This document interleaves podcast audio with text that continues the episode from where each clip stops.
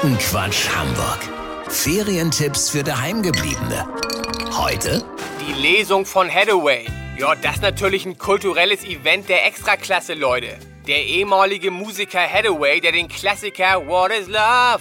Baby Don't Hurt Me gesungen hat, wisst ihr, wie ich mein? Der ist jetzt unter die Schriftsteller gegangen. Hathaway schreibt jetzt Krimis in Form von Zeichentrick-Comics, die auf Backmischungen gedruckt sind. Das ist ein ganz neues Genre und bietet dem Leser die Möglichkeit, das Geschriebene nicht nur visuell noch stärker greifen zu können, sondern es entsteht dabei sogar ein veritabler Zitronen- oder Marmorkuchen. Jetzt kommt Hathaway für eine Lesung nach Hamburg.